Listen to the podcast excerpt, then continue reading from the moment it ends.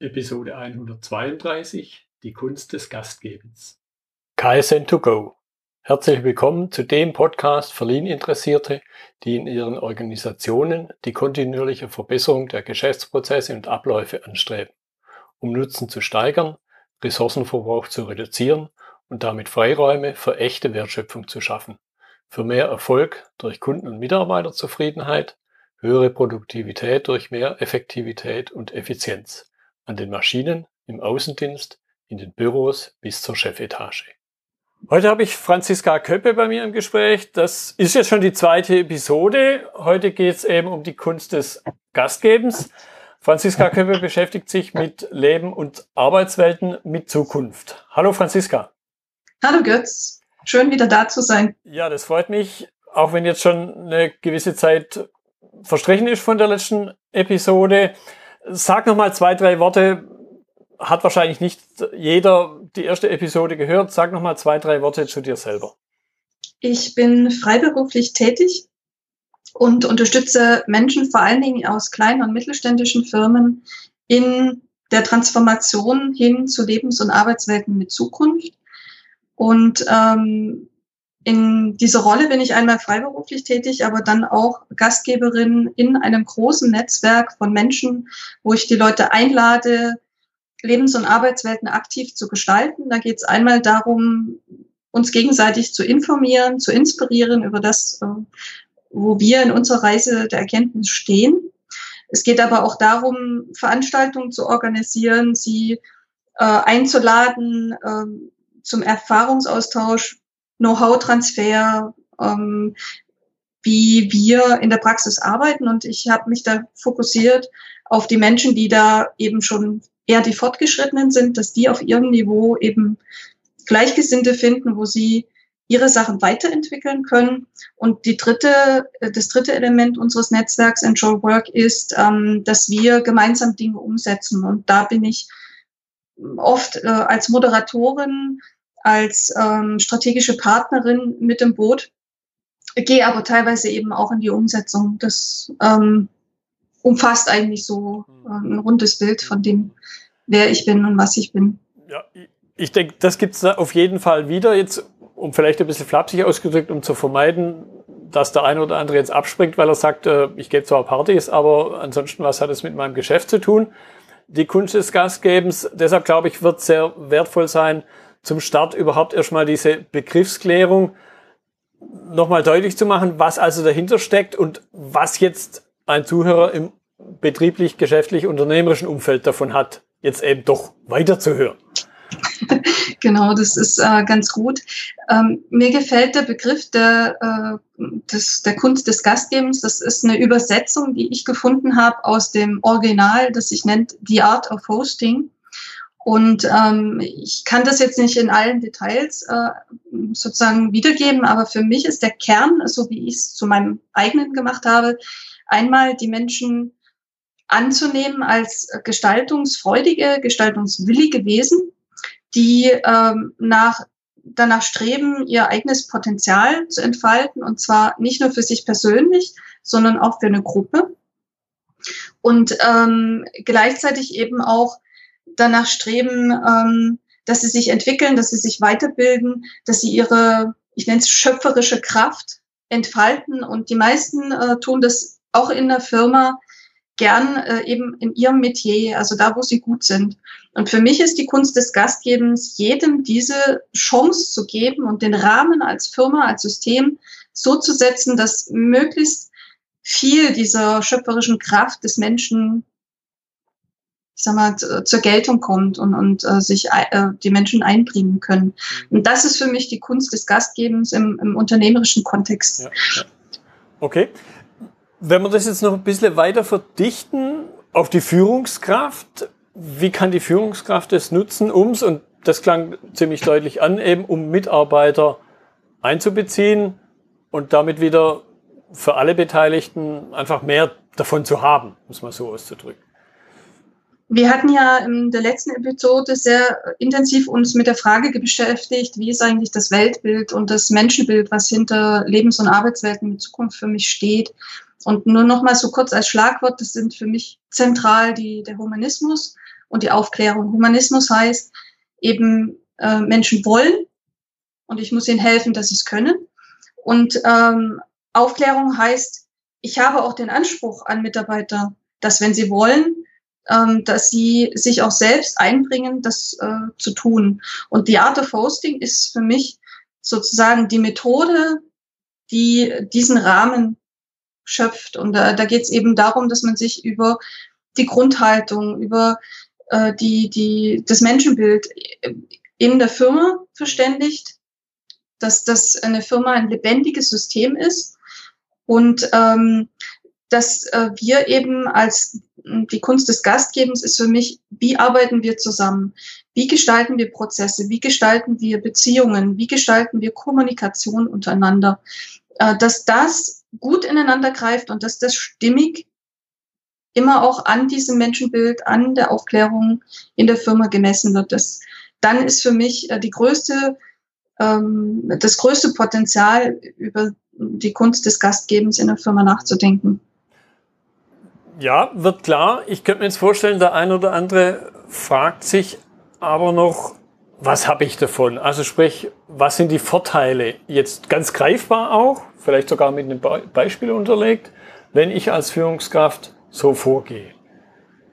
Also ich glaube, die Führungskräfte, die für sich in Anspruch nehmen, dass sie kluge Mitarbeiter haben wollen, die ihre Intelligenz für die Firma einsetzen, und nicht nur sich selbst optimieren im System und das System sozusagen ausnutzen. Ähm, also die werden davon profitieren. Die zweite Gruppe an Führungskräften, die äh, jetzt die Ohren spitzen sollte, sind für mich die Menschen, die sagen, ich will nicht ständig der Held meiner Firma sein und jede Kartoffel aus dem Feuer nehmen, sondern ich will einfach, dass meine Mitarbeiter eigenständig selbst gesteuert arbeiten und dass ich nicht äh, mich um alles kümmern muss in der Firma, dass ich auch ein Stück weit Ruhe bekommen für mich als äh, Führungskraft und äh, aktiv gestalten kann. Mhm. Und ähm, die dritte Gruppe sind Unternehmer, die da durchaus mal ernsthaft drüber nachdenken sollten, sind Menschen, die äh, vielleicht im Generationenwechsel sind, also ähm, Nachfolger, die äh, sich überlegen, wie will ich eigentlich die Firma führen? Wie, was macht mein Vater, meine Mutter? Ähm, und, und wie will ich, was ist eigentlich meine eigene Vorstellung davon, wie ich äh, mit meinen Mitarbeitern gemeinsam die Firma voranbringen will. Das finde ich jetzt einen spannenden Punkt, weil da, da fällt mir sofort wieder eine Situation ein, wo genau nach so einem Generationswechsel, da jetzt es aber für die Mitarbeiter eine echte Herausforderung war, weil sie vorher ja, ich verwende immer gern den Begriff diese erlernte Unselbstständigkeit. Und zwar nicht selbst erlernt, weil sie das lernen wollten, sondern weil ihnen das von außen jemand mehr oder weniger aktiv beigebracht hat.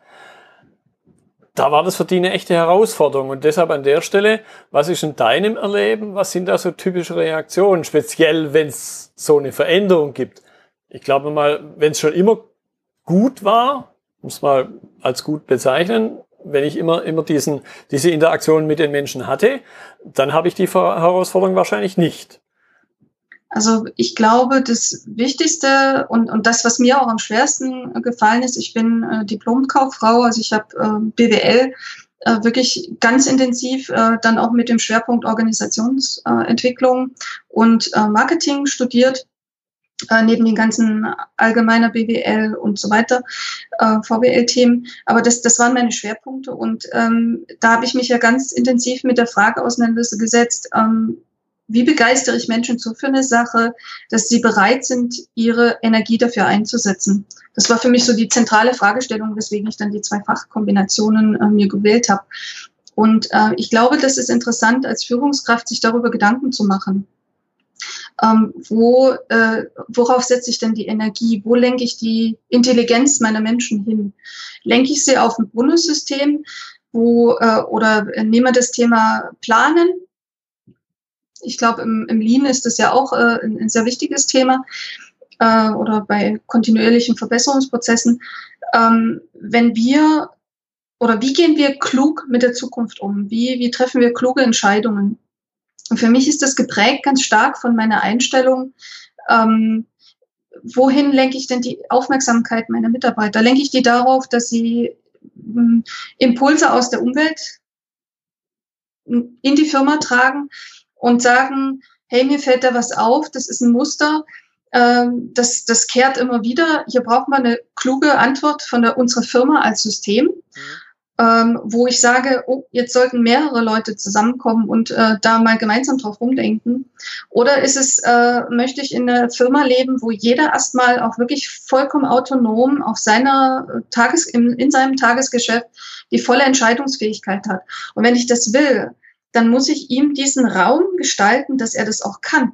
Und das äh, dreht halt zum Beispiel, mh, hm, sag mal, Kommunikationsprozesse in Firmen um. Nämlich, äh, also konventionell ist es ja so, dass Mitarbeiter den Chef und äh, dann in Kaskaden bis zur Geschäftsleitung äh, die Ergebnisse präsentieren. In dem Fall dreht sich das um. Die Geschäftsleitung präsentiert den Status der Firma. Wo stehen wir heute? Was ist potenziell heute denn überhaupt als, als produktives Maximum möglich?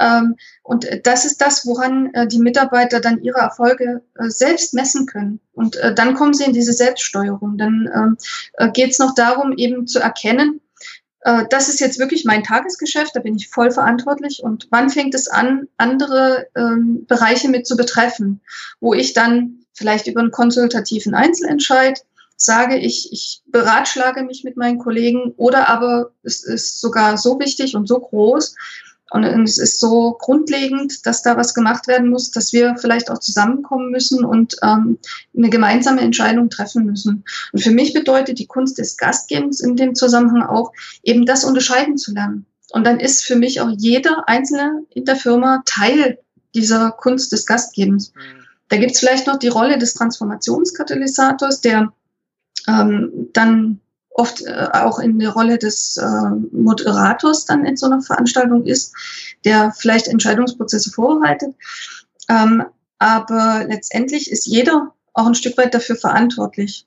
Und das ist äh, gar nicht so einfach, weil es eben auf der Tagesebene bedeutet, mit hoher Präzision, mit hoher Effizienz zu arbeiten und auch mit Checklisten, also sehr geplant vielleicht auch vorzugehen und aber gleichzeitig eben offen zu sein für das, was an, an Einflüssen reinkommt und, und da experimentierfreudig zu sein, neugierig zu sein und ähm, ja auch immer so ein bisschen die anderen mit im Blick zu haben. Mhm. Was würdest du sagen, kann man da an irgendeiner Stelle sagen, da haben wir jetzt eine Grenze, da kommen wir an eine Grenze, wo dieser Weg vielleicht dann doch nicht mehr funktioniert? Und, und was gegebenenfalls würde sich ergeben, wenn ich die Grenze ignoriere? Also für mich ist äh, dieses Modell, was, was ich im Kopf habe, wo, was ich für äh, unter dem Oberbegriff sinnvoll wirtschaften äh, subsumiere, ist es für mich tatsächlich mh, hm, ultimativ anwendbar, sofern ich das in diesen Kontext des selbstbestimmten, freidenkenden Menschen setze. Wenn ich aber im konventionellen System unterwegs bin, werde ich natürlich da scheitern, weil ich äh, den Rahmen gar nicht habe, dass äh, das passieren kann. Und für mich ist, ähm, wenn sich jemand äh, als Führungskraft mit dem Thema die Kunst des Gastgebens oder im Original The Art of Hosting beschäftigt, dann heißt es für in, in der ersten Konsequenz sich darüber Gedanken zu machen, was will ich denn, in, in welcher wie will ich leben und wie, will ich arbeiten? Will ich, dass das Leben im Arbeiten integriert ist? Oder sind das für mich zwei voneinander getrennte Bereiche? Will ich das unter äh, meine Mitarbeiter mitdenken oder will ich, dass die Dienst nach Vorschrift machen? Ich finde, ähm, oder es gibt beide Tendenzen und ich nehme beide Tendenzen aktuell sehr stark wahr. Ich sehe aber eben auch, dass es äh, diese Alternative zum konventionellen mechanistischen Weg inzwischen stärker wird die, die wird eine echte Alternative. Ja, jetzt kommt mir gerade der Gedanke in den Sinn, kombiniert mit dem Aspekt, den du ja auch genannt hast, zum Beispiel Generationswechsel, wo vielleicht eine Generation X ein mechanistisches Unternehmensbild hatte und eine Generation X plus eins, also die Folgegeneration, ich nenne es jetzt mal ganz neutral, ein anderes Bild hatte. Jetzt sind natürlich die Menschen unter Umständen sehr wahrscheinlich in meiner Vermutung von diesem ersten Unternehmensbild geprägt, weil sie vielleicht Jahre bis Jahrzehnte auch in diesem Kontext gelebt haben, gearbeitet haben. Was passiert jetzt da mit denen und laufen wir da nicht in ein Henne-Ei-Problem rein im Sinne von, kann ich jetzt einfach so einen Schalter umlegen und habe ich dann das Neue? Ich hatte gerade, als ich dir äh, zuhörte und äh, die Frage so ihren Fokus fand, äh, hatte ich auch so das Bild des Schalters. Äh, ich glaube, das geht nicht. Also ich kann nicht von Menschen von äh, heute auf morgen äh, das erwarten, dass das anders ist. Damit löst ich mehr Ängste aus, als mhm. dass es konstruktiv wird. Ja. Und ich glaube auch, dass es, äh, also für mich hat das zwei Facetten. Das erste, die erste Facette ist ähm, ganz wichtig. Das kann zwar eine, eine, eine Graswurzelbewegung in der Firma sein. Ich glaube aber, der entscheidende Punkt ist wirklich, dass die Geschäftsführung sagt, ja, ich will dieses andere Menschenbild. Weil äh, das ist das, woran es sonst letztendlich immer scheitern wird. Und ähm, also der, der, die, die, denen, die, die die Firma gehört, die müssen sich bewusst dafür entscheiden, dass sie diesen anderen Weg wollen. Für mich schließen die sich so ein Stück weit aus. Es gibt Graubereiche, aber mh, hm, wenn, wenn ich es wirklich konsequent machen will, dann schließen sie sich für mich aus. Das ist so das Erste. Ja, Und das Zweite ist auch, wenn ich an Schalter umlenke, denke, dann, dann habe ich zwei Assoziationen im Kopf, die die Hörer wahrscheinlich auch nachvollziehen können. Das ist einmal, wir reden hier von Menschen und Menschen ändern sich nicht, weil ich jetzt einen Hebel umlege und sage, wir laufen jetzt nicht mehr links rum, sondern rechts rum. Äh, das, das ist ein Prozess und äh, das bedeutet auch, wir sind irgendwann in so einer neutralen Phase. Wir haben erkannt, so wie wir bisher waren wir sehr erfolgreich und das erkennen wir auch als das an. Ähm, und wir wissen aber, das ist nicht das Erfolgskonzept für die Zukunft. Und wir wissen jetzt vielleicht noch nicht alles im kleinsten Detail, wie wir Dinge anders machen werden. Aber wir wissen, dass es anders sein wird. Und da, da gibt es so eine Phase, ich nenne das die neutrale Phase in Anlehnung an ähm, Kotler, heißt er, ähm, der eben, oder das, das ist die Phase, wo wir eben sagen, das Alte gilt nicht mehr, das Neue aber noch nicht. Wir, wir wissen es noch nicht, wie das aussehen wird. Und wir halten diese Phase aus und wir geben den Menschen diesen Raum und die Zeit, diese Phase auch zu durchleben.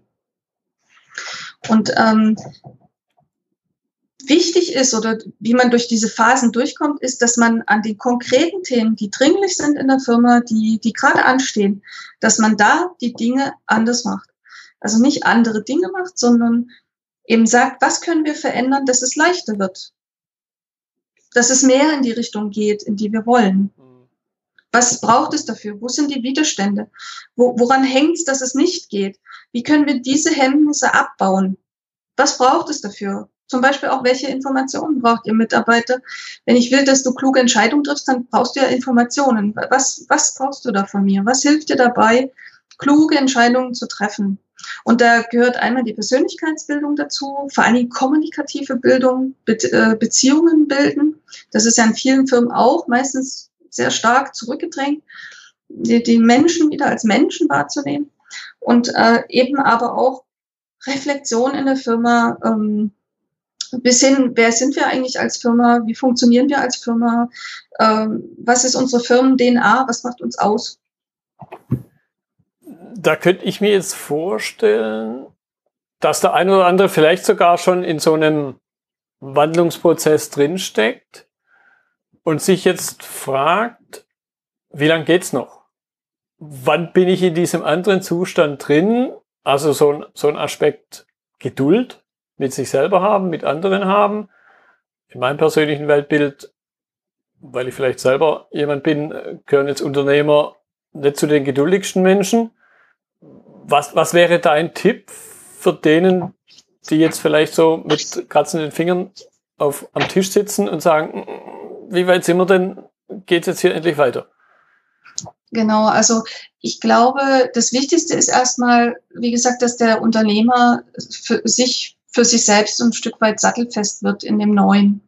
Dass er unterscheiden kann, äh, was ist das Alte, was ist das Neue, was verändert sich da. Ähm, und äh, aus, wenn er in diesem Prozess ist, wird er auch selber äh, eine gewisse Gelassenheit dann empfinden, wenn er das einmal gemacht hat. Und äh, ich empfehle da zum Beispiel die Perspektivreise im Mittelstand von äh, Gebhard Borg und Johann Hinterhauer, die äh, Unternehmer innerhalb von fünf Tagen, also wirklich sehr knackig und kompakt, äh, einen Weg aufzeigen, wie sie ihre Firmen-DNA entwickeln können, äh, was wiederum die Basis ist für diese Transformation der Firma. Und äh, das besteht eben daraus, dass die Firmen-DNA hat zwei Stränge. Es ist wirklich also diese äh, in Anlehnung an die biologische DNA eines Menschen. Äh, auf der einen Seite haben wir die Firma mit äh, dem Geschäftsmodell, mit der Art, wie wir Entscheidungen treffen, wie wir miteinander kommunizieren, welche Rollen wir haben, wie die Rollenstruktur aussieht und so weiter. Also das sind so die, die Elemente der Firmen-DNA. Das ist für mich als Unternehmer gestaltbar. Und auf der anderen Seite steht der Mensch, der einzelne Mensch, der äh, eben seinen Lebensentwurf mitbringt, der seine äh, Rollenstruktur aus der aus seinem privaten Umfeld mitbringt, ähm, wo äh, vielleicht zwei Geschwister in einem Unternehmen arbeiten, die dann eben auch die Rolle Geschwister, Vater, Mutter oder auch Kind mit einbringen. Also das meine ich mit Rolle an der Stelle. Ähm, und die äh, aber auch ihre Art zu kommunizieren haben, ihre Art Entscheidungen zu treffen. Und ähm, ähm, als Unternehmer äh, ist die Kunst des Gastgebens dafür zu sorgen, dass die Menschen so gut wie möglich Sinn koppeln können, dass das stimmig ist und dass ähm, das sich gegenseitig unterstützt, diese beiden Ebenen. Und ähm, um es jetzt aber mal so ein bisschen praktischer zu machen, ähm, ich hatte beispielsweise äh, den Fall, da stand die Preisliste an. Es war eben so, so einem Jahresturnus, glaube ich, in der Firma, dass man sich die Preisliste angeguckt hat. Und ähm, wir sind äh, zu dem Schluss gekommen auf der Geschäftsführungsebene äh, oder im Marketing, dass wir gesagt haben, irgendwie so richtig stimmig ist die nicht mehr. Und äh, das Erste, was wir gemacht haben, wir haben uns in diesem äh, kleineren Kreis zusammengesetzt und haben gesagt, okay, wie müsste dann aus unserer Sicht eine Preisliste aussehen, die, also wenn wir es jetzt nochmal komplett auf der grünen Wiese uns angucken. Und wir sind dann hergegangen, haben gesagt, ja, eigentlich ist doch interessant, wie ein Kunde das Produkt aussucht.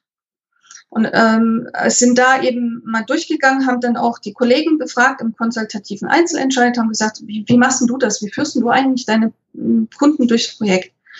Und äh, so sind, sind wir zu verschiedenen Leuten gegangen und haben äh, gewisse Muster erkannt. Und dann haben wir uns hingesetzt und haben eben die Preisliste neu gestaltet, bis wir ein Ergebnis hatten, wo wir gesagt haben, mit dem sind wir jetzt zufrieden. Und jetzt kommt der Clou. Bei der Kunst des Gastgebens schmeißt du dein Ergebnis in den Papierkorb. Mhm. Und das ist mir das Schwerste überhaupt als Unternehmer. Und guckst dir nur noch an, wie war der Weg, dass wir zu dem Ergebnis gekommen sind? Welche Fragen haben wir uns gestellt? Welche Rahmenbedingungen haben wir an die Preisliste gesetzt? Das sind so Sachen wie Format, ähm, ähm, Kosten, Ressourcen. Es muss effizient sein. Also wir hatten so bestimmte Kriterien dann relativ schnell wieder gefunden, wo wir gesagt haben, okay, das ist das, wo wir sagen, das, das ist der Rahmen der Gestaltungsrahmen, den wir den Mitarbeiter geben können. Und dann haben wir uns gezielt die Leute eingeladen, die mit der Preisliste arbeiten. Das war in dem Fall jetzt dann Innendienst, Außendienst. Ähm, das war Produktion, Konstruktion. Ähm, also wir hatten aus den verschiedenen Unternehmensorganen dann äh, unsere Vertreter, die wir zusammengerufen haben zu einem Workshop und denen haben wir das als Aufgabe gegeben. Wir haben äh, den Rahmen vorgegeben, haben gesagt, das ist der Rahmen, in dem soll die Preisliste zukünftig gestaltet sein. Wir haben ihnen auch gesagt, denkt das nochmal komplett neu. Und wir haben ihnen die Fragen mitgegeben, mit denen wir uns auseinandergesetzt haben. Und dann haben wir uns Gedanken gemacht, wie schaffen wir es, dass die möglichst effizient an diesem Workshop-Tag ein Ergebnis erarbeiten können, eine Entscheidungsgrundlage. Und uns war klar, an einem Tag können die nicht die gesamte Preisliste neu machen. Deswegen haben wir gesagt, wir geben mal zwei Entwürfe vor und legen noch als dritten das, die alte, die herkömmliche Preisliste daneben. Mhm. Und dann konnten sie halt an dem, was, was sie da gesehen haben, äh, konnten sie ihr eigenes Bild entwickeln. Und es ist tatsächlich eine komplett neue Version nochmal, also die nochmal anders war, die unsere Sachen weiterentwickelt hat, nochmal entstanden. Und äh, das ist sozusagen für mich die Kunst des Gastgebens. Also mir Gedanken zu machen, mir als Unternehmer, als Führungskraft, als Chef, ein eigenes Bild zu entwickeln, aber den Mut zu haben, dieses Bild wegzuwerfen und mir zu überlegen, wie war der Rahmen, welche Fragen habe ich mir gestellt und das als Aufgabe an die Mitarbeiter zu geben und dann eben bereit zu sein, dass die auch was komplett Neues nochmal entwickeln. Dinge, wo ich noch im Leben nicht draufgekommen wäre. Okay, Preisliste war jetzt ein sehr konkretes Beispiel. Jetzt wird sich vielleicht der eine oder andere die Frage stellen, ja, okay, was mache ich denn? Preislisten in diesem Szenario habe ich bei uns gar nicht, weil wir grundsätzlich Preise immer individuell erstmal schaffen müssen. Mach uns doch noch ein Beispiel auf einer etwas abstrakteren Ebene, wie ich da jetzt vorgehe. Also äh, das, womit ich mich jetzt sehr stark beschäftige, ist, wie treffen Menschen kluge Entscheidungen? Wie kommen sie von der Entscheidung ins Handeln?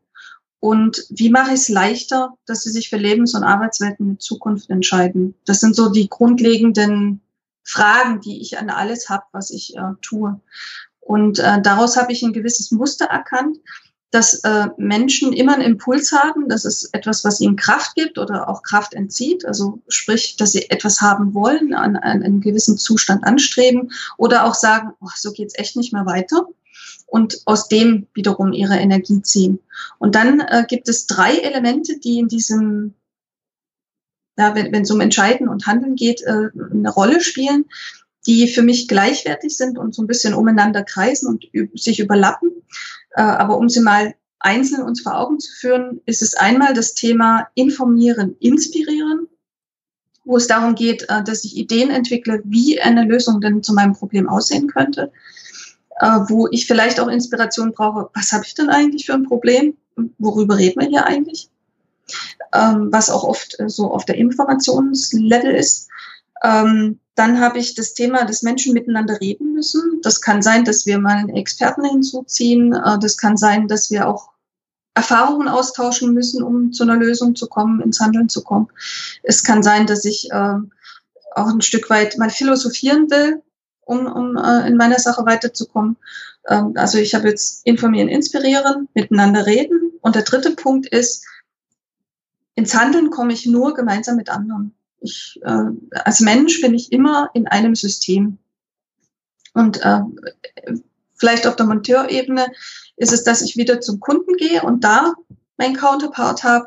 Wenn es jetzt unternehmensinterne Geschichten betrifft, dann sind es vielleicht die Kollegen, der Chef, andere Abteilungen, also so Schnittstellenproblematiken. Mhm. mhm. So, also habe ich jetzt diese drei Kugeln, informieren, inspirieren, miteinander reden und dann miteinander umsetzen. Und die Kunst des Gastgebens ist für mich an der Stelle als Transformationskatalysator eben zu gucken, wo stehen die Menschen, was brauchen die gerade? Gibt es da etwas, was das einen Schwerpunkt hat, wo ich sie äh, mitnehme in diesen Gestaltungsprozess? Oder gibt es äh, oder braucht es diese Überschneidung? Und äh, aus diesem äh, habe ich jetzt ein Canvas entwickelt, wie ich Entscheidungen und Handeln vorbereiten kann. Und es ist einmal, ähm, dass ich mich äh, immer fragen sollte, wenn ich zum Beispiel auch eine Besprechung einberufe, warum und wozu dient die? Dann, was ist der Inhalt, der Kontext, in dem wir uns hier zusammentreffen? Da gehört dann auch dazu, wer, wen sollte ich einladen? dann den Gestaltungsrahmen, den wir haben oder eben auch nicht haben, äh, welches Setting, welche Rollen denn die Menschen auch in diesem äh, Setting dann erfüllen sollen und mit welchen Methoden arbeite ich, welche Werkzeuge, Hilfsmittel brauche ich, um dann effizient im Rahmen dieser wie auch immer gearteten Veranstaltung mhm. ähm, gut und schnell und effizient zu Lösungen komme. Wenn ich das dann wieder runterbreche, sage ich bei warum und wozu, äh, geht es äh, zum Beispiel darum, geht es darum, Informationen zu vermitteln, äh, will ich einen Raum für eigene Gedanken anbieten, will ich einen Handlungsrahmen abstimmen, will ich nächste Schritte ableiten, äh, will ich vielleicht Prioritäten setzen?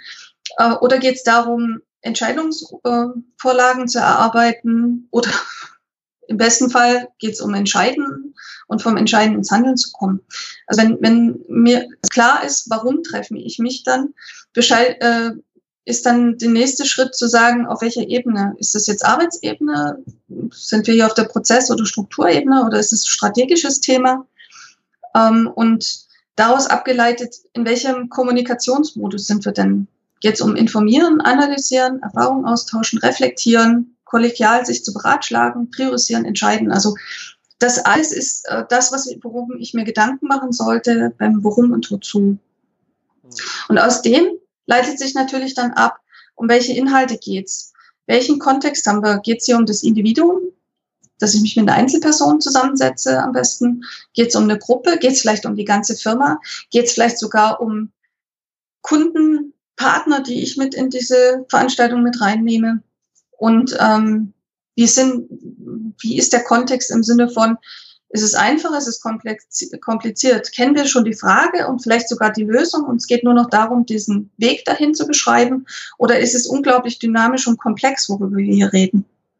Und muss, muss sich erst die Frage noch entwickeln? Ja, genau. Genau. So, so und äh, aus dem leiten sich dann natürlich ab, welchen Gestaltungsrahmen brauche ich, welches Setting habe ich und welche Methoden und Werkzeuge nutze ich, um diese diesen Prozess der gemeinsamen Entscheidungsfindung und ins Handeln zu kommen, so leicht wie möglich zu machen den Menschen. Das, das heißt, um es zum Abschluss mit meinen Worten nochmal auszudrücken, dieses Canvas, dieses im weitesten Sinne Art Formular, dient dazu, diesen Prozess auf eine Metaebene zu heben und zu erkennen, wo ich mich eigentlich bewege. Richtig. Und wir machen das sogar, also je größer die Veranstaltung ist, wenn ich jetzt zum Beispiel eine ähm, Betriebsversammlung vorbereite, dann äh, unterscheiden wir das sogar in die einzelnen Blöcke. Also dann hat die äh, Betriebsversammlung selbst dieses Canvas und dann kann es aber auch sein, Donnerstagvormittag, äh, worum geht's denn da? Da geht's vielleicht mehr um das Vermitteln von aktuellen Informationen, um Botschaften der Geschäftsführung an die Belegschaft. Und dann äh, gibt es vielleicht einen zweiten Teil, wo wir sagen, hier wollen wir uns gemeinsam Dinge erarbeiten. Und da, äh, je klarer ich darüber bin, welche, warum und wozu diese Veranstaltung oder das Element der Veranstaltung dienen soll, desto leichter tue ich mich dann natürlich geeignete Maßnahmen, äh, geeignete Rahmenbedingungen zu setzen. Ähm, das geht bis hin zu Räumlichkeiten und Material, was ich den Menschen zur Verfügung stelle, damit sie eben arbeiten können. Letztendlich geht es ja darum, dass sie gut arbeiten können.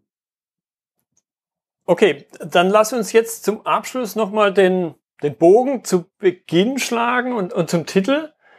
Was ist so deine ultimative Antwort auf die Frage, worum dreht sich also die Kunst des Gastgebens?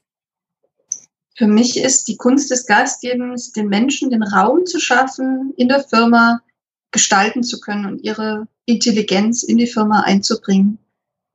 Und das eben nicht an Veränderungsprojekten, die einen Anfang und ein Ende haben, sondern das als kontinuierlichen Prozess zu begreifen. Und im Kleinen anzufangen und dann eben die ganze Firma nach und nach zu drehen. Das finde ich jetzt eine wunderbare Antwort, weil mich das jetzt wieder an mein Lean-Thema erinnert und an die achte Verschwendungsart, nämlich das nicht genutzte Mitarbeiterpotenzial. Franziska, ich danke dir für deine Zeit, für die vielen Gedanken, die du mir, uns, den Zuhörern mitgegeben hast, mal unter einem ganz anderen Blickwinkel drüber nachzudenken, was von Unternehmen wollen wir haben, was von Unternehmen wollen wir führen. Vielen Dank. Ich äh, kann mich auch nur für die wirklich tollen Fragen bedanken und ich äh, würde mich auch freuen äh, über jeden Hörer deines Podcasts, der mit mir dazu ins Gespräch kommt und ähm, den Austausch wagt, weil ich es wirklich interessant finde, dass auch die verschiedenen Ebenen der Firma, aber auch auf die Branchen, auf die Disziplinen anzuwenden und äh, da eben auch also das, das ist eine Frage, die mich unglaublich fasziniert. Mhm. Deswegen, alle sind eingeladen, ja. mit mir darüber sich weiter auszutauschen und zu sprechen. Ja, ich werde auf jeden Fall deine Kontaktdaten in den Notizen zur Episode anführen.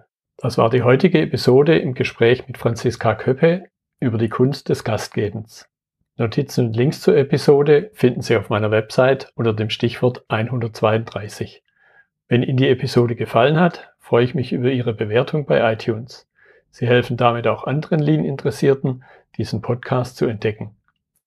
Ich bin Götz Müller und das war KSN 2 go. Vielen Dank fürs Zuhören und Ihr Interesse. Ich wünsche Ihnen eine gute Zeit bis zur nächsten Episode. Und denken Sie immer daran, bei allem, was Sie tun oder lassen, das Leben ist viel zu kurz, um es mit Verschwendung zu verbringen.